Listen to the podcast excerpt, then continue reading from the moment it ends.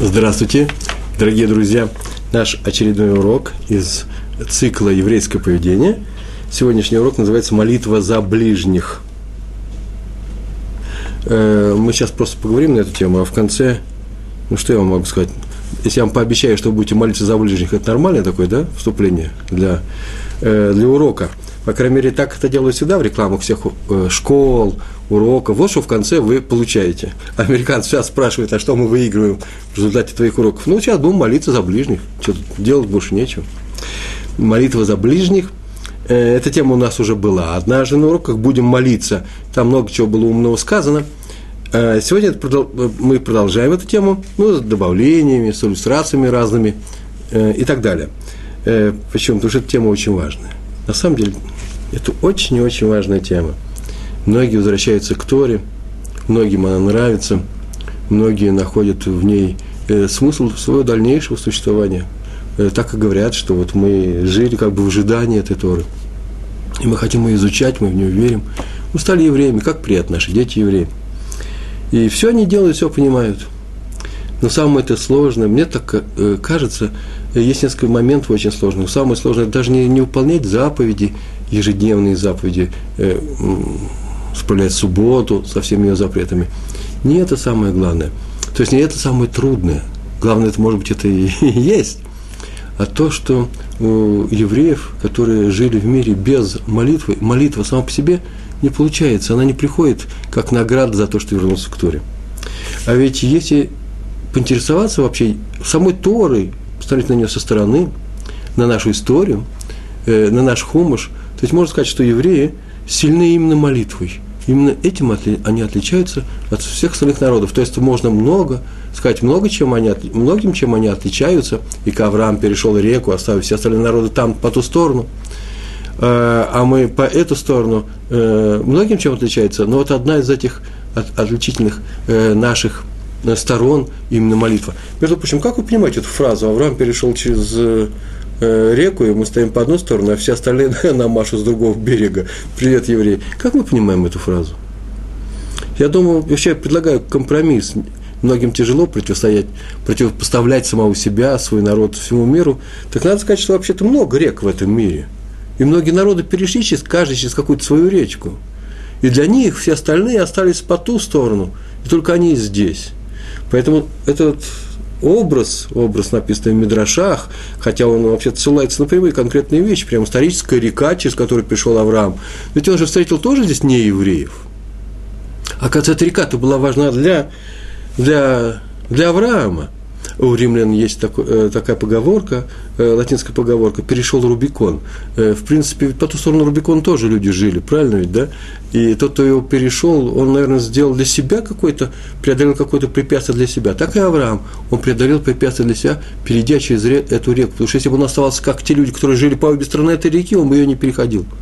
Не нужно было переходить, не надо было бы оставлять дом своего отца, не надо было бы идти за Всевышним, признав только его своим отцом. Так вот, одним из качеств, которых, э, э, которые евреи приобрели через Авраама, и, и Авраам, может быть, это ноу-хау внес еврейский народ – он сам до этого догадался, и называется молитва. Молитва совершенно обладающая совершенно чудодейственными свойствами. Э, я как человек физтеха, э, как человек, который вырос в мире э, научного подхода ко всему, о чем мы размышляем, о чем мы думаем, я провел такой бы эксперимент. Давайте просто сделаем и изучим научный коэффициент какой-то, да, полезности молитвы. Э, это несложно сделать, нужно как-нибудь написать на эту тему статью. И почему мы этого не делаем, почему это не сработает, и почему, тем не менее, мы и сейчас продолжаем думать о том, что молитва помогает. Почему у евреев самое сильное оружие именно молитва? И почему именно самое сильное? Может быть, э, у других людей более сильное оружие? Нет, мы считаем, что это вообще самое сильное оружие для человека. Э, по крайней мере, в преодолении каких-то, я не знаю, врагов, невзгод, каких-то бедствий и так далее. Почему молитва помогает? Но так или иначе, эта тема очень серьезная, а евреи сильны именно своей молитвой. Это, так сказать, э, аксиома нашего сегодняшнего урока. В частности, известные все это знают про Белама, Влам, да, по-русски, про Белама, о том, что он дал совет врагам евреев э, победить евреев их же оружием, э, словом. Они сильны в молитве, поэтому их нужно проклясть. Не надо их э, выступать, и не надо гнать их с помощью оружия, выступать против них с мечами в руках. Э, достаточно просто обернуть это слово против них самих. Поэтому он и пришел э, пришел с, с таким предложением, и мы почитаем, что вот сказано, приди, Белам, и прокляни нам евреев, но он это предложение именно Белам, он, может быть, оттачивал это умение свое очень долго – и вообще-то это известно, вообще все народы мира тогда уже знали, по крайней мере, такое выражение «руки, руки Исава», а голос, голос Якова. Так сказал Ицхак, когда пришли Исав и Яков один с другим приходили к нему. И руки, руки. У всех народов мира, я не хочу сказать предписать народов, у всех людей, пока они не пришли к Торе, а евреи это и есть народы мира, которые пришли к Торе. Так вот, у всех людей самым сильным, почитаемым считаются руки, сила – э, сила оружия, физическая сила, сила интеллекта. Сила, сила преодолевает все. А у евреев не сила. Не сила интеллекта, вы слышите? Евреев вроде бы никто никогда не обвинял в том, что они не умны. Не, сила молитвы, голос Якова. Вот что он попросит Всевышнего, до Всевышнего это дойдет. Что хочет Исав сделать, он сделает, без всякого повеления, разрешения – вы видите, это два разных подхода, две разных мировоззренческие установки. Поэтому Билам предложил, что надо не воевать с ними, а проклясть их. Они сели молитвы, и молитва э, э, против них, э, и молитва против них их же одолеет. Молитва против праведников называется клала, проклятие. С этим он пришел. Так вот, к чему все это рассказываю? Раз мы сильны молитвой, надо это нам с вами использовать в своей жизни. Не просто вернуться к Торе и остаться, и остаться тем, кем мы были раньше, а по крайней по крайней мере, попытаться посмотреть, в чем же сильна эта молитва, и почему первая наша обязанность именно молиться, за кого, кому, зачем и как будет отвечаться. Вот сегодня об этом хочу и поговорить. Ну, маленькое добавление такое к этим словам вступление, это еще только вступление. Э, небом принимается правда, молитва праведника, молитва грешника, преступника не принимается. Я могу доказать, это просто сейчас не время – так вот, отсюда следует, что раз я призываю всех молиться, раз мы молимся, то тем самым мы обязаны быть праведниками. Вы слышите, нам ничего другого не остается. Вот для этого мы ведем наш цикл э, уроков в уроков еврейское поведение. Нужно быть праведником для того, чтобы мы на самом деле могли реализовать самое мощное оружие, которое нам помог взять в свои руки Всевышний, это молитву. Э, недельный раздел ТЦВ в книге Шмот, 28, 28 глава, 7 стих, там так написано, «И да будет нести Аарон суд евреев на своем сердце перед Всевышним всегда». Я прошу прощения за корявость этого перевода. Это мой перевод. Но я написал это специально. Это прям слово в слово, как тут написано. Я хочу просто постараться донести мысль Торы без потерь. И да будет нести Аарон суд евреев, суд евреев, Мишпат Бне Исраиль, на своем сердце, Балибо, на своем сердце, перед Всевышним всегда. Э, суд евреев на сердце. Отсюда вообще-то звучит фраза, я сейчас сначала скажу об этой фразе, а потом посмотрите, в каком контексте она напиш, написана, и вы скажете, ой, не может быть, здесь совсем написано же о другом. Тут написано про одежду, которую э, должен был надевать Аарон. Суд евреев на сердце. То есть отвечать, тот несет суд на сердце за евреев, тот, кто отвечает за решение, за решение небес по поводу евреев, влияет на это решение. Вот кем должен быть Аарон. Он должен нести суд евреев на сердце, называется влиять на решение небес по отношению к евреям, то есть уметь молиться. Вот о чем здесь говорится. Как говорится об одежде Аарона, у него на груди во время работы в храме, так написано в этом недельном разделе, был особый, я даже не знаю, как называется, такая одежда, которая называется хошна мишпат – так, мне, так, так она называется. И перевод я даже не знаю, что, как можно перевести. В русских, ну, в тех двух переводах, которых, которых я посмотрел, написано совершенно странные вещи. Я сначала даже ну, я удивился. Написано «наперстник судный». Наперстник, принадлежащий суду. Наперстник. У меня мое русскоязычное ухо, ухо э, русско ухливое ухо, слышно во всем этом какая-то, какая-то, какие-то персты – наперстник. А потом оказывается, да нет, никакой не, на, не наперстник. От слова перси – грудь, на то, что называют нагрудник. Вот что бы я сказал. Нагрудник – шельмишпат, суда. на, перс, на перстник суда. Так написано это слово. И сказано, что в него нужно ставить особые камни, урим в тувим, тум, урим в тумим, через которые, как мы знаем, можно было общаться напрямую с небом. Такая прямая связь. То есть можно было задавать вопросы и получать ответы при помощи этих урим и тумим. Э, и они выполняли роль пророка, получается. К пророку обращаясь с вопросом, он отвечает, что на небе э, на эту тему думают. Вернее, Аарон был пророком, а вот это вот устройство выполняло роль механизма пророки. И вдруг приводится наш стих. И пусть этот суд будет вечно на его сердце. Не сказано, пусть будет этот, этот хошина мишпат на его сердце. Прошу прощения жестокий грипп косил их ряды жестоко. Но это не только в Израиле. Я так знаю, что у меня мои друзья во многих странах мира сейчас болеют. Мне простят, а редакторы потом подотрут. И вдруг приходит наш стих и говорится, что пусть вот, этот, вот эта вещь, Хошна Гамишпат, будет э, вечно его сердце. И вдруг написано, нет, Хошна-то нет, пусть этот суд будет вечно на его сердце. Вот, за мной уже записали, где я пока что, значит, все сотрут. А мы сейчас утяжелим им работу, да? Будем кашать все время. Так вот, не Хошина Мишпат, а просто Мишпат написано. То есть, Аарон, будучи главным священником всех евреев храма, он обязан не просто носить постоянно эту часть своей одежды, он постоянно должен заботиться о благополучии народа. Должен все время за него молиться. Так написано в этом предложении. Ну, а раз так, то, наверное, и нам, у нас это такая обязанность. Сейчас даже скажу, как это, как это следует. Сфорно написал известнейший комментатор, написано, чтобы он молился за них, дабы они выдержали суд небес. Потому что суд небес не всегда не выдерживает. Нужно попросить. У евреев вообще каждый суд, он басманный, знаете, да? Мы сами, э, есть та власть, которая просит там э, смягчить приговор. Прямо здесь снизу он несправедливый. Мы просим несправедливый суд. Мы просим, называется, милосердие. Милости мы просим в свой адрес. Вот чем должен был заниматься Аарон. А для этого он сам должен был быть милосердным и э, любить людей.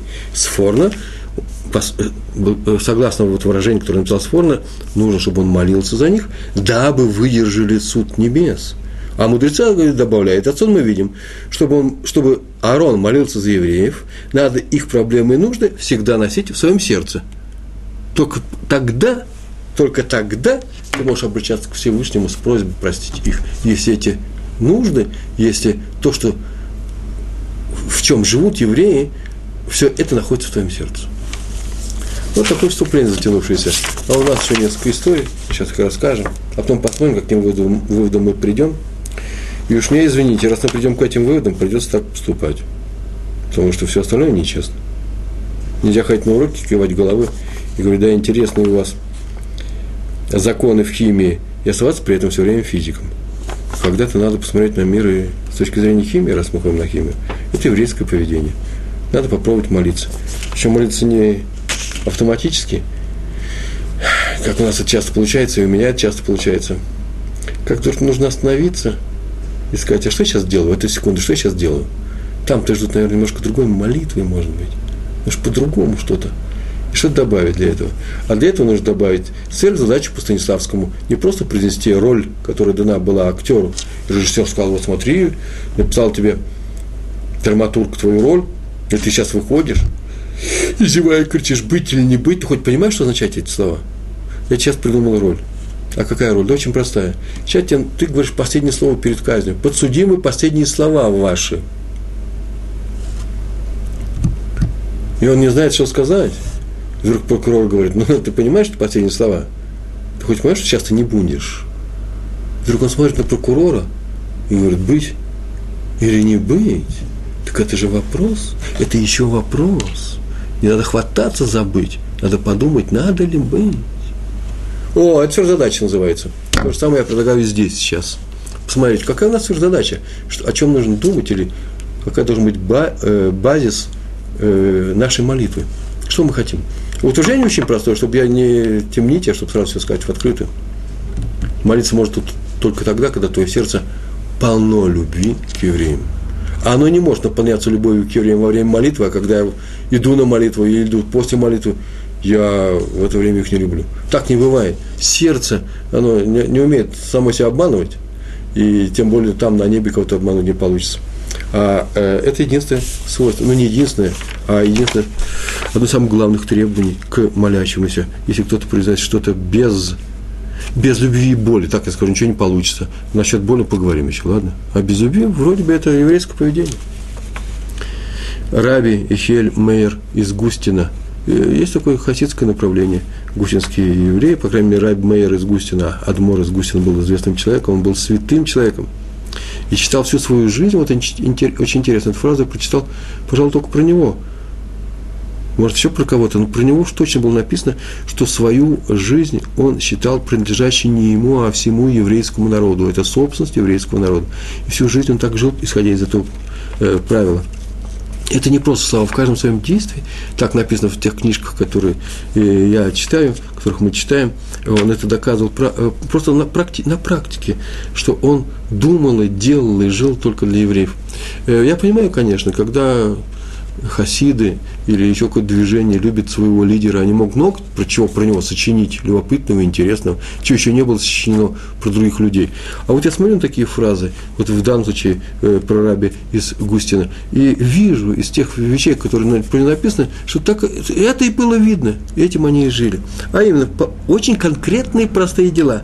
Например, когда он был в, при, в, при, приближении, в окружении известнейшего равина, своего рава, Адмора из Коцка – такой крупнейший был Раф, он мог старше его, он был у него учеником, то он, когда был в этом окружении, он каждую ночь, Раби Хельмейер, тогда он еще не был из Густина, он приходил каждую ночь после полуночи, он приходил в Бедамидраш, в дом учения, и он ходил, а что он, что он там делал? Что он там приходил туда делать? Молиться, да? Так он там собирал все книги, которые были развалены на всех столах, и клал их по полкам в течение нескольких лет, каждую ночь, для того, чтобы люди не утруждали себя, когда утром будут искать свои книги, чтобы сразу приступали к учебе. Он находил такое время, час-два. Вещь вроде маловажная, а вот в этом виде весь э, раби из, э, из Густина. И то же самое он делал накануне субботы – чтобы люди, которые учатся в субботу, чтобы тоже, мало того, что кого-то для субботы, уважение в субботу, чтобы было чисто и аккуратно здесь, чтобы еще все лежало на своих местах, чтобы можно было пойти и взять ту книгу, которая тебе требуется. Вы никогда не искали в синагоге книгу, которая вам нужна, а вы ее не можете найти. Но это же время уходит, жалко. Так, э, ну и понятно, что он там молился, молился за всех евреев. И когда уже будучи известен, известным раввином, он приезжал в Коцк, в Коцк, в город Коцк, к своему Раву, то привозил с собой с тех мест, где он ехал, по нескольким местам, где бы он ни ехал, везде он собирал массу записок от хасидов, котских хасидов, да и просто от других хасидов, которые просили Адмора помолиться за них. Вы, наверное, слышали такое выражение, слово «питковод». Питкоинс – это значит бумажечки, в которых э, евреи писали, в нескольких словах писали о своей проблеме, просили Рава помолиться. Даже если Рав не прочтет, это два больших огромных ведра, таких этих белых бумажечек, записочек, свернутых в трубочку, если он это не прочтет, считал, что это тоже сгула поможет. Между прочим, скорее всего, от, отсюда и пошел этот обычай вкладывать эти записочки в э, камни э, стены плача. Э, Потому что как-то вот в древних книгах я не видел этого обычая. А потом, что уже у ранних хасидов это было, э, это как раз это отмечается. И вот он приезжал к нему и привозил массу этих записок. Все знают, что он едет к э, Раву, э, к Раву из Коска. И Адмор брал их у Раву из Густина, и вся смеялся. Обязательно, каждый год это повторялся. Каждый праздник он туда приезжал, это повторялся. Он уверен, что всю ночь в дороге ты уже молился за них, и они уже отмолены, и что я теперь уже сделаю? Что я могу добавить? Ты все уже сказал и выплакал, сказал он, и там это уже зачтено. Ну, убрал это, конечно. Это первый мой такой рассказ, э, эпический немножко такой, не без пафоса, он не эпический, с пафосом. Раби Шломо Зам, Залман Ильяшев. Э, к нему постоянно приходили с жалобами. Самый простой рассказ из тех, которых я э, выбрал сегодня утром, приходили, э, приходили с жалобами – я не знаю, все ли раввины обладают этим свойством. У Равы Ильяшева был свой, свой хейдер, да, своя комната, где он сидел и учился постоянно. э, там он сидел и учился. И были определенные часы, когда к нему приходили люди, которые, э, которые просили совет, или посоветоваться, или взять браху и так далее. Так вот, он обладал удивительной способностью. К нему приходили люди жаловаться. И именно это они делали. И считалось, что просто высказать ему жалобу считалось тоже сгула своего рода, тот тоже помогает своего рода помощь огромная. Почему? Потому что он э, необыкновенно проникновенно слушал и э, переживал. Э, то есть обычная картина. Ра, э, Раф Ильяшев, он не очень плаксивый был человек, и в жизни, я не знаю, я ни разу не видел э, такого, что где-нибудь написано, и он заплакал. А вот здесь все выходили, и он вместе с ними выходил в слезах. И это людям помогало, и мало того, что это помогало, это еще и помогало их ситуации, потому этому они приходили сюда. А к чему все это рассказывает? Дело в том, что э, утром он учился, потом он принимал людей, и уже где-то днем он шел есть. Он шел перекусить на кухне что-то, садился кушать, и его ближний так рассказывал, каждый раз говорил, столько горя я вижу сейчас в еврейском народе, и столько несчастных случаев, кто-то болеет, у кого-то тяжелая ситуация, и много что происходит, и горя очень много. Я с ними всеми переживаю. Разве можно есть в, так, в такие секунды такого горя у нашего народа? Можно кушать разве? Так он говорил вслух. То он говорил, ну я ничего не могу сделать для того, чтобы жить, для того, чтобы выполнить заповедь, быть живым, э, мне приходится заповедь жить, мне приходится есть. Он как бы, как бы извинялся перед людьми. Потом шел, шел и тихо читал Таилим. Про него почему-то написано всегда, что Таилим он читал тихо. Я не знаю, насколько нужно тихо, надо вроде бы произносить э, слова Таилим, э, псалмов э, в, своими устами, своими губами, и какой-то звук должен быть. Э, для этого, между прочим, мы и издали, вот издаем сейчас, издали несколько переводов, где э, Таилим царя Давида написаны параллельно с фонетическим э, корпусом, где можно читать, по крайней мере, для тех, тем людям, которые не умеют читать на иврите, читать глазами русскими буквами. А дальше написан перевод. Еврейские тексты, многие молитвы достаточно только и перевод – а Тиилим очень хорошо как раз их целебные свойства, их удивительно помогающее качество людям, еврейскому народу. Для этого царь Давид, считается, и написал их, э, выражается в том, что их нужно произносить в том виде, как они были произнесены царем Давидом. На тему, э, на каком иврите они были произнесены, на ашкеносском или на сефардском, сейчас я это дело не обсуждаю. Могу сказать, что ни на том, ни на другом по крайней мере, на уровне произношения большинства э, сомнительных слов, которые да, сейчас между нами расходятся. Но там есть определенные правила э, грамматики и произношения, которые соблюдаются всегда, начиная с, с первейших времен. Их тоже нужно знать и не нарушать. По крайней мере, у ашкеназов обязательно Всевышнего, э, у ашкеназских евреев нужно произносить с, с, со звуками «ой» на конце – есть мнение, что если ашкенадский еврей произносит это как «ай», то он не выполняет эту заповедь. Я это знаю прекрасно, кому я говорю. Я знаю, какие э, мнения сейчас бытуют э, э, вокруг на эту тему. Я знаю целые движения есть, которые для ашкеназов прописали писать, говорить «ай». Я не спорю с этим. Я сказал, что есть такое мнение, ни больше, ни, не меньше. Я всю жизнь просил как «ай». Я изучал иврит ульпанский, ульпанский, какой иврит мы изучали во время отказа. Ну вот тот иврит, на котором вроде бы говорят на улицах, приближенный к этому э, ивриту, если говорить о культурном, да, приличном иврите. А э, потом пришлось переучиваться. Но это что, не значит, что все должны брать пример с тех семей, которые делают это, как я, живя в такой среде. Так или иначе, из-за истории про раби Шлома, Залман и Ляш мы видим, что чтение Таилим – это уже молитва за ближних. И когда кто-то приходит к большому праведнику и просит, помолите, пожалуйста, Рэбе. Вот какая у нас история случилась с Рэбе плачет с ним. И говорит, я обязательно помолюсь, идет молиться. Мне написано, что идет и молится. Какую молитву? Много разных молитв. Молитв есть. Э, один из них просто идти и читать. Ты илим, ты илим читать с с определенной кованой, с определенным намерением в душе, может быть, даже не персифицируя, не говоря, э, дай рабу Божию Василию, а извините, Ефраиму, э, жену э, и так далее, э, хорошую, чтобы он ходил у нас, как неизвестно кто, не женатый до 40 лет, ужас какой. Так вот, продолжаем дальше. Следующая история про раби Авраама Ланду, Адмора из Трикова. Сегодня у меня одни Адморы. Он рассказал, в общем, у меня не монотонный голос, нет, я так говорю на одной ноте. Он рассказал про одного кардинского хасида. Смотрите, история, известнейший человек, Адмор из Трикова, известнейший хасид. А вот эту историю, это он все рассказал. Для чего?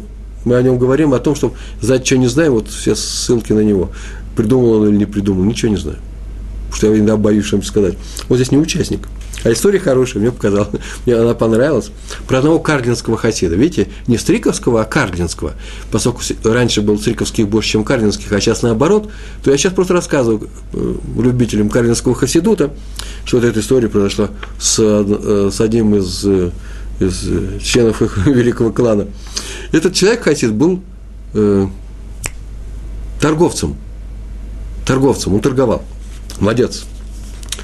И оказался он однажды по делам в городе Вена, в еврейском городе Вена, там было, всегда было много евреев, и жизнь кипела, и много было хасидов, потом поехало до последнего времени. Что-то вдруг со встречами потом случилось, у них какой-то триггер перегорел, и, все кончилось.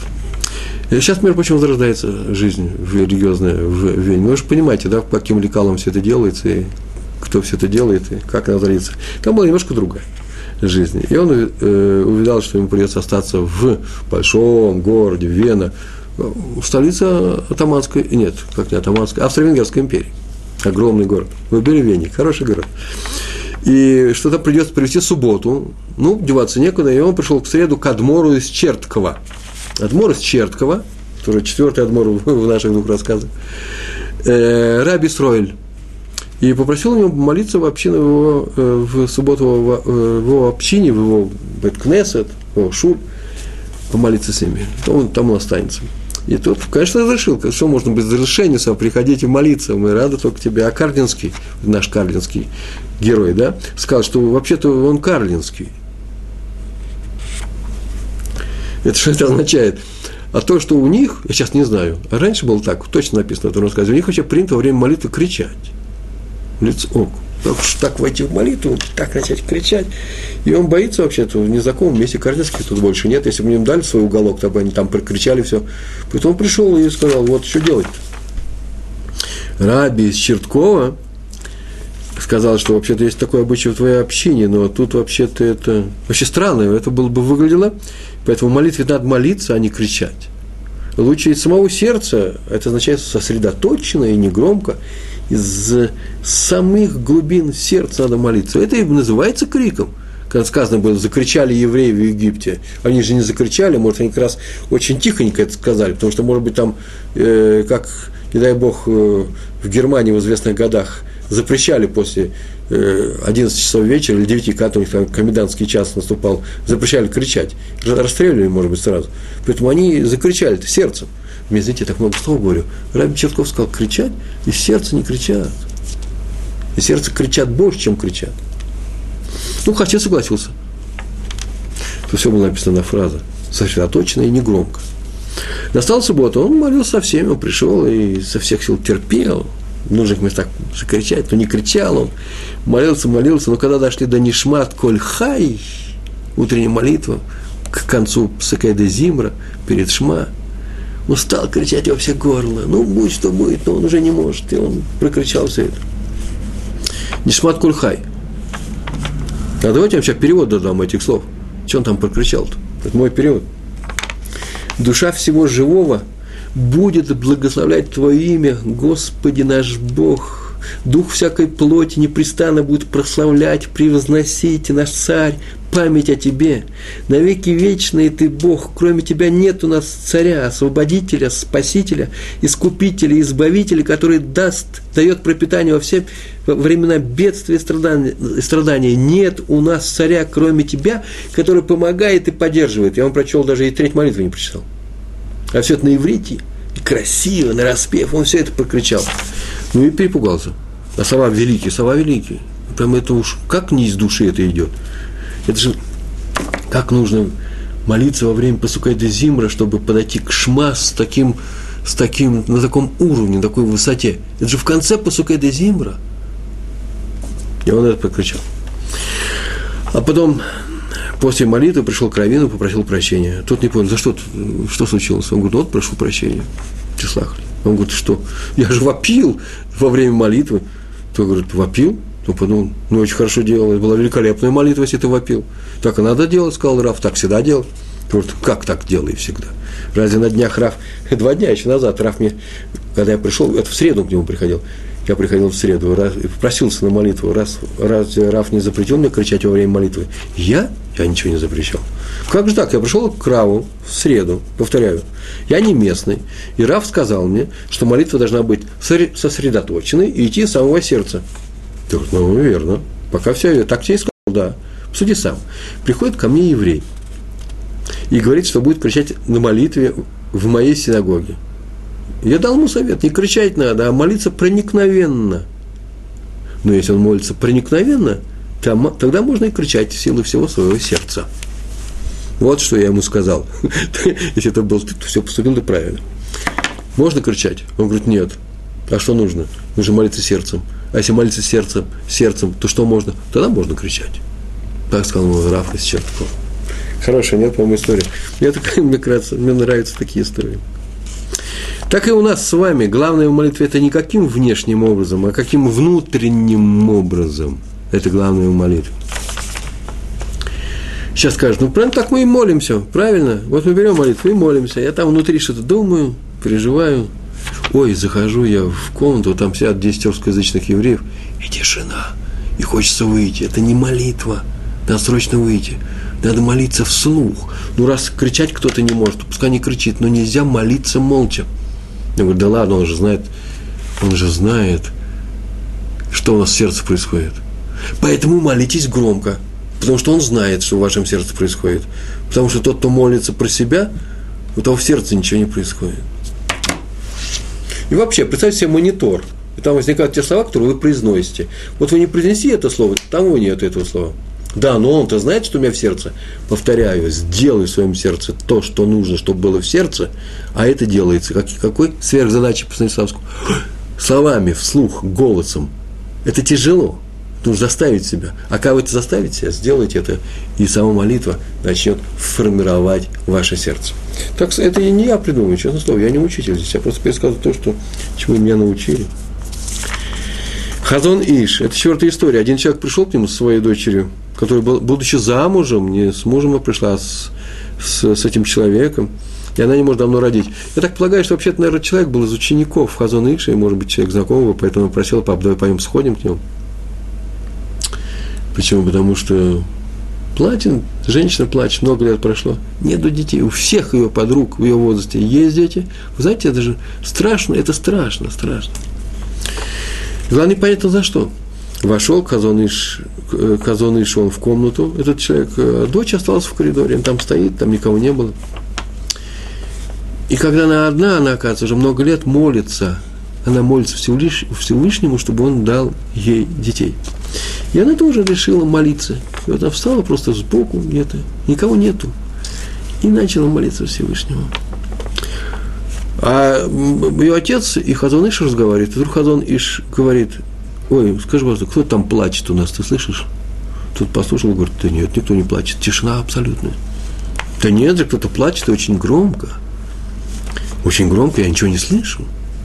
Хазон, выш, Хазон Иш вышел, видит там, там, э, женщину, которая стоит в углу и молится, не произнося ни звука. Он ее пригласил к себе, она вошла, и он ее посадил, дал воды. Это, я добавляю воды. Успокоил это написано. И говорит, ты скоро родишь ребенка. Так случилось. Вся история кончилась. Вернее, там еще фраза была, сказал отец той женщины, когда приглашал Хазон Иш на брит – вот, брит с Андеком, ребенок родился через год. Вы так молились, что небо услышало ваш голос. А Хазоныш ответил, не знаю, услышало ли небо мою молитву, но молитву твоей дочери не услышать было нельзя. А, а этот человек, отец, говорит, ну я же ее не слышал, понял, о чем разговор идет? Я же не услышал. Ну, на что Хазоныш отвечает, ты не услышал, да. Это доказывает, что у неба более тонкий слух они более воспринимают молитву здесь на земле, чем мы, люди. Такая-то история. Повторяю, теперь несколько вещей осталось у нас. Ну, истории у нас еще полно. Ну, какая-то теория же должна быть. Первое. Надо просить праведников о молитве, чтобы они помолились за то, что у нас происходит. Праведник Небо услышит их молитву. Почему? Потому что они праведники, и небо выполняет то, что они просят. Правило такое, у нас же часто мы говорили об этом. Не то, что праведники знают о том, что у тебя родится ребенок, а у тебя не родится, нет такого. Это называется родится ребенок, я хочу, чтобы у тебя родился ребенок. Это называется сила благословения. Мы говорили на эту тему еще, будем говорить, благословение, которое дает цадик, праведник, Талмит Хахам, мудрец, Тор, да, праведник Тор. Первое. Второе. Нам самим нужно быть праведниками – по той же самой причине, если мы хотим, чтобы нас услышало небо. Но не всегда же эти все праведники молятся. Сказано, что ворота неба открыты для чего? Для, для слез. И поэтому надо молиться самому от всего сердца. Ибо страдания искупают. Такое выражение. Страдания искупают. То есть человек, который плачет, становится сам как бы праведником. Вы слышите? Почему? Что он плачет, страдания его искупаются, они уменьшаются, страдания. Страданиями уменьшаются его, если какие-то неблаговидные вещи и поступки, и получается, что он просто опускается в своем маршауте, в своих неплохих делах, поднимается и хороших, он становится праведником. Вы слышите, как работает механизм? Праведников Всевышний слушает, и человек, который платит Всевышний, слушает. Почему? Потому что слезами он искупает э, свою не, какую-то неправедность. В смысле молитвы, кстати. Все это работает в смысле молитвы. Есть еще четвертое правило. Правило очень простое. Э, никого не обижай. Хорошее правило, хорошо звучит. Вообще-то мы везде его доказываем, а здесь это э, не доказываем, как аксиомы пользуемся, а здесь прям доказательство. Ведь слезы будут приняты за молитву, сейчас только мы говорили, и поэтому, если мы кого-то обидели, тот заплакал, ему ответится, нас накажут. Нас накажут по полному счету, мы рассказывали об этом, как накажут, почему не просто в отмашку ударят, э, э, получим там с неба оплюху. Нет, не в этом дело. Не так, все интереснее намного. Но, по крайней мере, нельзя обижать человека, который заплакал. Если он заплакал, ему будет дан ответ. То есть ты будешь востребован к ответу. С тебя будет взято за это дело, и тебе придется отвечать за это, тебе придется доказывать, что ты поступил вынужденно или что ты по правилам поступил. Если во всех случаях человек уверен, что он вся поступает по правилам, ему хорошо, и я ему завидую – а если в том случае, когда его вызывают на, на суд небес, сейчас говорят, сейчас будешь отвечать по полной программе, вы знаете, одно дело здесь говорит мне все равно, я знаю, что я прав. Другое дело, там отвечать всем другое дело. Поэтому правило, не делает ничего, чтобы другой заплакал, даже, даже если ты прав. След, следуй этому правилу, совету. Прими этого внимание. Пятое правило, надо молиться за других людей. Ибо тогда твоя молитва засчитывается как молитва за праведника – вы слышите? Я молюсь о других людях, а это то, что делают праведники. Молитва праведника, как сказал, засчитывается как молитва праведника. Я прихожу к праведнику, прошу, чтобы он помолился за меня. Поэтому, когда я молюсь за других людей, я тем самым исполняю роль праведника. Ведь я взялся за эту роль, я же не себя молюсь. И еще надо молиться о том, что тебе не хватает. За других. За то, что тебя самого нету, если это нет у других. Вот молись за это. На эту тему еще скажем несколько слов в конце. Совершенно удивительный результат у нас получится, должен получиться, по крайней мере. Я каждый раз, когда выписываю, я удивляюсь глубине еврейской мысли. Ничего так себя похвалил, да? Шестой рассказ, шестой раз, э, пятый таки рассказ, пятый таки рассказ про Рави Мордыхая Шухмана. А, тоже любопытный рассказ. Его жена однажды пришла посетить, посетить Раби Моша Финки или его супругу. Людей не очень старых, родственников, сына Раби Лезара Иуда Финкеля, руководителя Мира, который тоже там работал, и вообще был пол, полнейшим праведником, она пришла, посетила их и нашла, что они живут в страшной бедности, будучи одним, а он, будучи одним из руководителей Ешивы Мир, крупнейшей Ешивы здесь. А его жена, они были подругами, сказала ей, его жена сказала жене Раби Мордыхая Шухмана, что они получают от Ешивы практически вообще все, ну, что нужно на жизнь, на еду, а тратить деньги Ешиву на мебель, на прочие вещи, вот холодильник купить, это им в голову не приходит. И две комнаты очень маленькие. Можно сказать, одна комната перегорожена на две, перегородочка. Только из-за скромности, чтобы кровати были отдельно стояли, э, отдельно от входа. Людей вообще не принимают в своем доме в спальне, да? Э, две, э, две кровати должны быть порознь. Это все мы знаем, да? Об этом надо говорить. А поэтому на эту тему вообще не говорят, поэтому делают перегородку. Ширму ставят. Нет никакой мебели практически, нет шкафа для одежды. Вся одежда, э, одежда висит на трех, на двух-трех гвоздях, которые вбиты прямо в стенку, на которой вообще штукатурка уже не было 40 лет. Сколько как сделали этот дом. И видно, что одежды практически тоже нет. Вся одежда, которая на них, она видна. И она пошла к его отцу, Реббитсон Шухман, пошла к его отцу Раби Лезару Иуде Финкелю и сказала о том, что его сын живет в страшной бедности и нищете. Умнейший человек, мудрец, праведник. Тот внимательно все это выслушал. Я не скажу, что он сказал, что ой, я и не знал. Все он прекрасно знает. И он сказал, что ладно, сейчас он сделает все, что может. Обещает сделать все, что может. И прям тут же пошел в соседнюю комнату, открыл дверь. И там стал громко читать Тилем – не тихо, как сейчас только Раби у нас читал, а громко. Через 10 минут этого чтения вышел и серьезно сказал, что сделал все, что мог. Теперь очередь неба помочь его сыну. И он, оно, конечно же, поможет. Через несколько дней к Раву Моше пришли люди собирать сдаку. И он какие-то грошки дал им. Это сыну Рава Финкеля, да, у которого дома ничего нет. И сказали, что они распространяют вообще-то сдаку через лотерейные билеты. Знаете, дают лотерейный билет с якобы с намеком, что, может быть, вы что-нибудь выиграете. И берут эти несколько там лир, сколько это было, не, не, маленькие деньги, и оставляют этот билет. Раби э, Финкель, навряд ли нужен был этот билет, но так или иначе, к нему уже через три дня пришли и сказали, что ваш билет, где у них был записан, никто не знает, выиграл. Выиграла, это была вообще общеизраильская какая-то лотерея, не только религиозная. Э, почему я говорю? Потому что вы выиграли вы квартиру в Батьяме. О, какие были раньше лотереи. Квартиру в Батьяме. Э, почему я говорю общеизраильская? Потому что в Батьяме вроде бы мало было религиозных людей. Это сейчас там весь город ломится от э, э, э, Харидим, да, от досов, а раньше там было их практически не было. Выиграл эту квартиру, они эту квартиру продали, и э, вот, так он, Раф со своей женой, Раф Финкель, купили стулья, пару стульев, шкафы для одежды, главное, холодильник они купили. И сказали, что раз эти деньги не от Ешивы, то их можно тратить на себя. О чем я сейчас вообще все это рассказываю историю? Про скупость или про бедность, или про умение держать удар. Я не знаю, я знаю про одно, что помогла им, помогла им молитва раби Илиазра Иуды Финкеля. Пошел, прочитал Тиилим и сказал, что теперь очередь небес. Раньше этого не мог сделать. Ну, наверное, не надо было бы. Наверное, сам еще удивился. А им надо, на самом деле, вы уверены, что в этом нужно. Я помолюсь, а если небо скажет, что им нужно, значит, он даст. И сделали, как сказал Раф Финкель, отец этого Раф Финкель. Главное, что это книга Тилем, молитва праведника, книга Тилем. Что важнее, кто читает Тилем или кто написал Тилем? Кто написал Тилем очень важно, а кто читает, это же праведник. Так и мы будем праведниками, если будем читать Хилем за тех, кому мы хотим помочь. Это называется молитва праведников. Раф Арье Левин. Пришли к нему однажды двое, двое людей, ну, пара, и плачут, и говорят, что собрались они разводиться.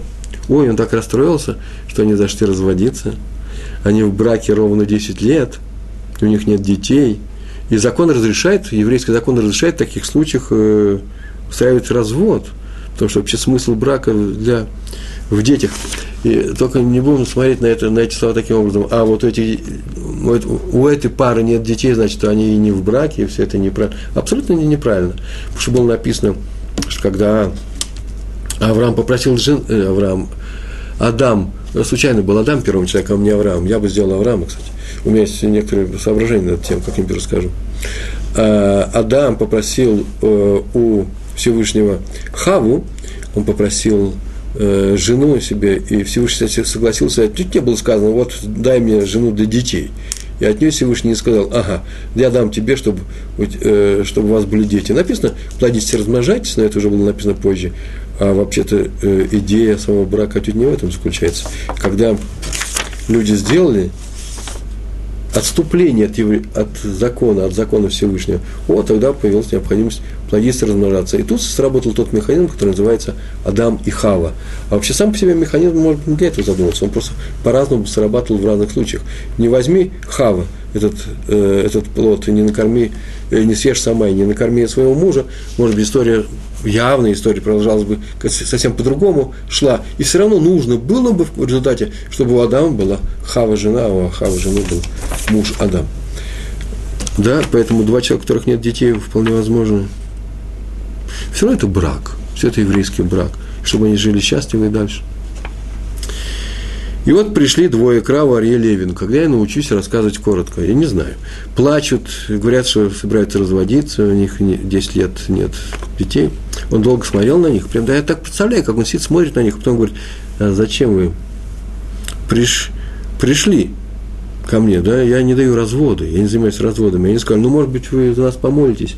А, значит, у вас все еще надежда, значит, не, не разводиться пришли.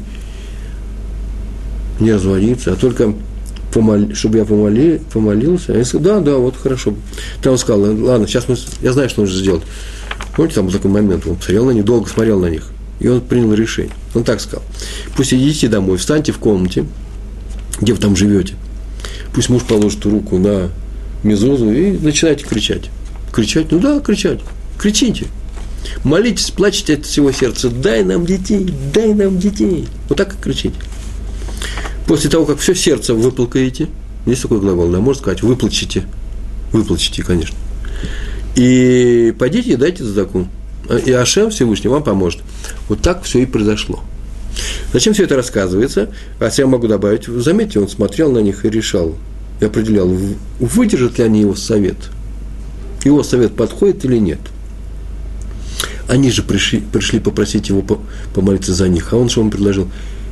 А вы умеете сами, потому что сами вы, если умеете друг за друга, и от боли внутри, прямо с самого сердца, так глубоко, то это самая лучшая помощь. Если нет, я пойду помолюсь за вами, то, может быть, тоже поможет.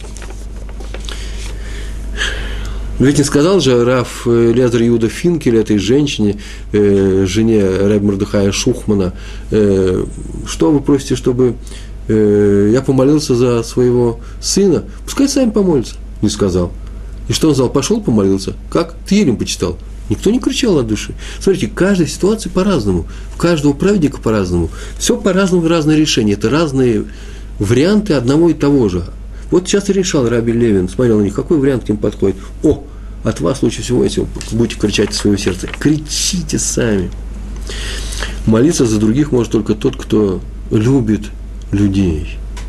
Поэтому, если человек обладает, молиться за другого, да, если он не любит людей, то чему молиться за другого? Его помощь не будет, его просьба не будет выполнена. Если человек обладает плохим характером, не дай Бог, если он замечает за людьми больше плохого, чем хорошего, ух, они смотрят на меня косо, ой, они э, не считают меня человеком, что угодно, то что он, как он может молиться за этих людей, если он их в них видит со своей стороны, только со своей стороны, именно с этого, с этого угла обзора э, плохие качества. Чем он может помочь своей молитвой? И наоборот, из истории с Беламом мы видим, что молитва злодея – это проклятие. Если он видит в других людях врагов или видит плохие какие-то вещи у них, получается, что он какую-то часть своего, он часть Белам. А раз Белам, то его молитва становится проклятием. И чтобы убрать такое проклятие, Всевышний что сделал с молитвой Белама, с молитвой в кавычках, да? Он поменял слова проклятия на благословение, просто стер ее и вставил другие слова. Почему так устроено? Потому что небо исполняет только ту просьбу, которая идет от сердца. У злодея нет, на сердце нету добра, у него на, на, на сердце злоба. Поэтому добрых слов от него небо не услышит, даже, даже если он их произнесет. Будет формальное произнесение.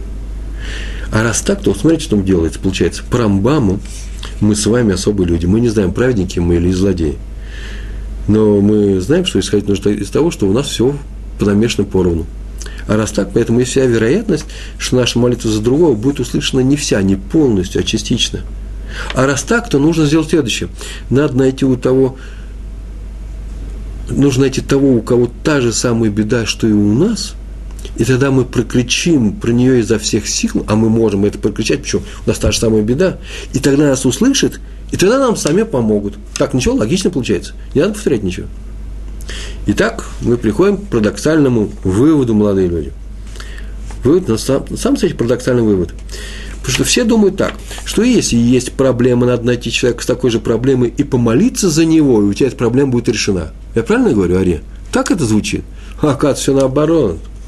Чтобы помочь другому человеку, надо понимать всю глубину его проблемы, и это достигается тем, что у нас, если у нас подсекается та же самая проблема. Вы слышите? Если мы начинаем или переживать ту самую проблему, или переживать за него, если мы умеем это делать, вот там мы можем ему помочь.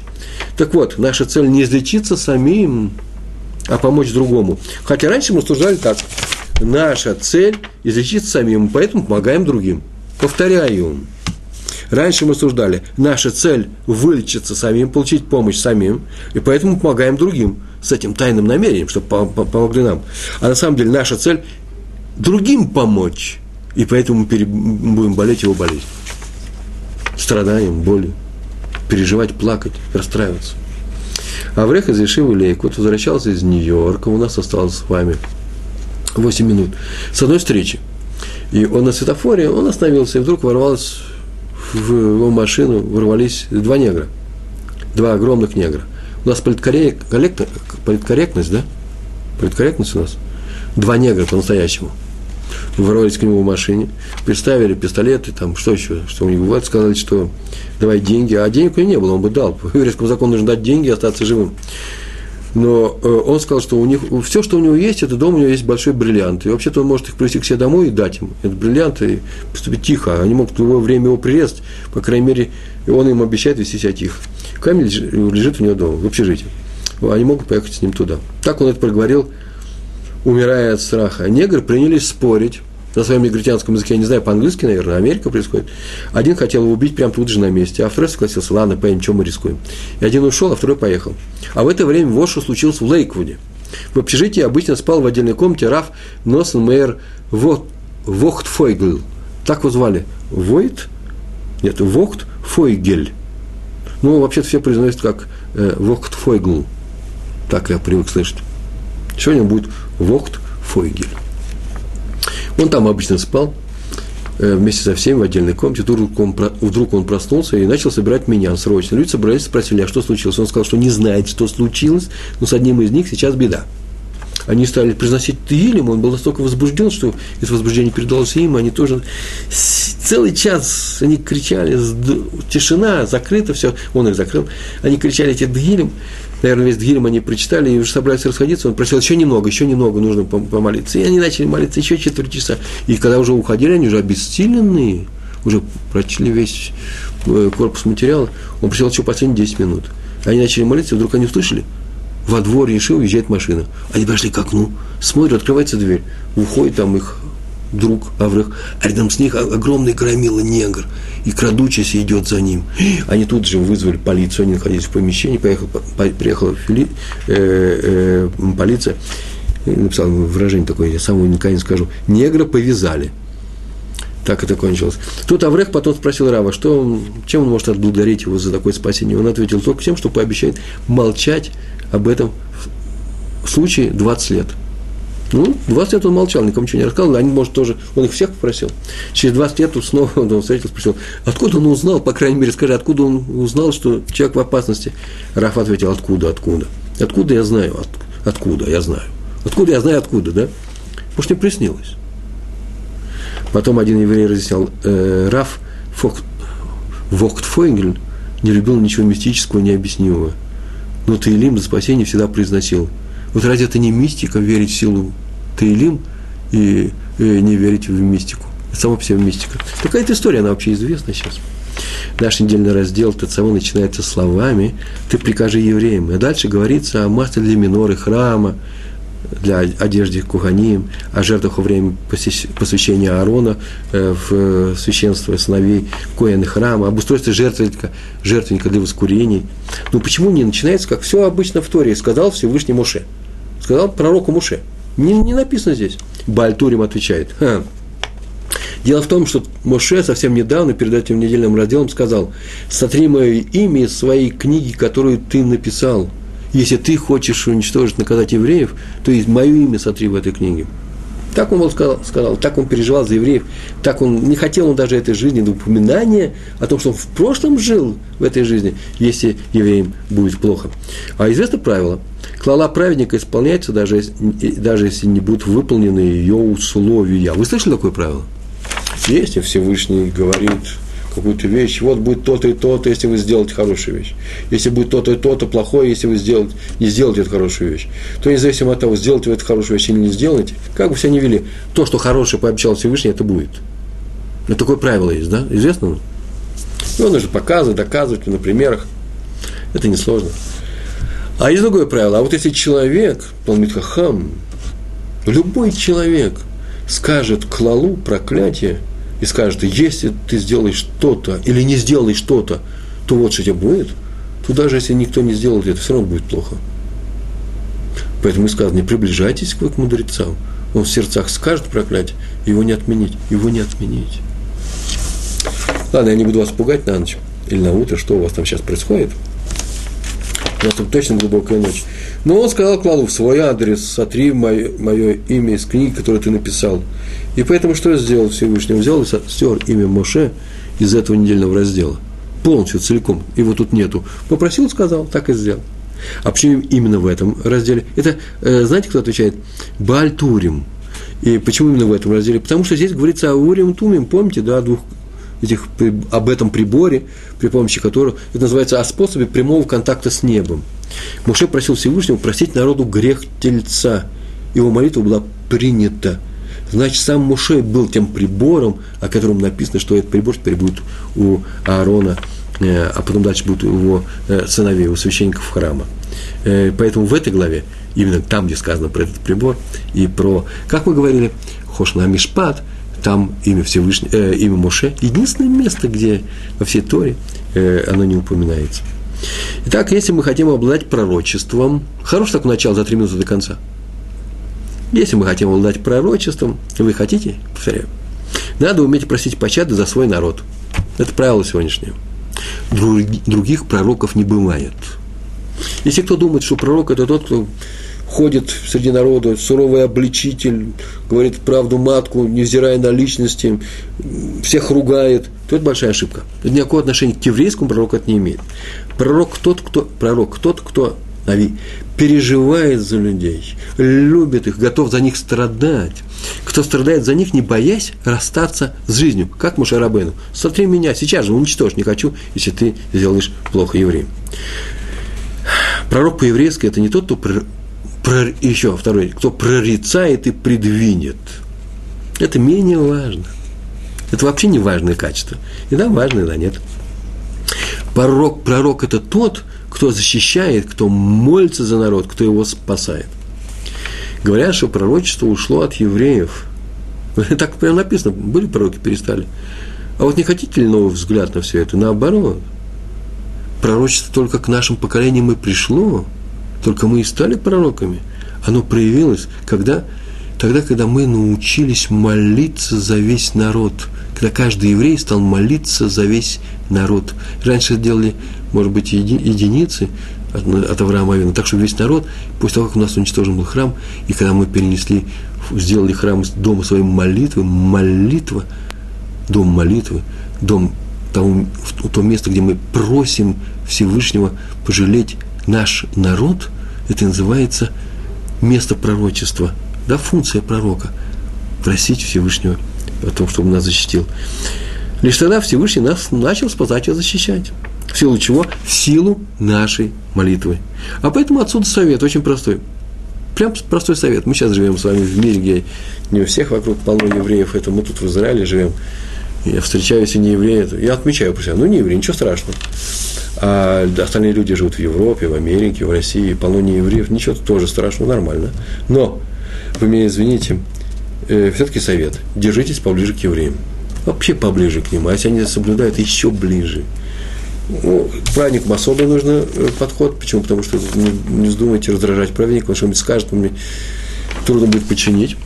А вот держаться к евреям поближе, это, это совет вообще даже для всех, и не только для евреев, для всех – почему-то общее. Почему? Потому что те люди, которые хотя потенциальные евреи, ну как, они и нормальные евреи, но они еще не молятся, у них потенция есть такая молиться. А те, которые молятся, тем более, они просят Всевышнего о спасении других людей. Они несут функцию помогать этому миру. Общая молитва еврейская – самый надежный и единственный наш Спаситель. Не на небе, наше спасение, а у нас в устах наша молитва. Поэтому самый простой совет я могу дать в конце, это делаем мы здесь, в Израиле, это делают многие религиозные евреи, это делаю я. Молитесь за всех, молитесь за, э, со всеми евреями за наш народ. И так Всевышний нас никогда не оставит. Большое вам спасибо, всего хорошего, успехов и удачи. Шалом, шалом.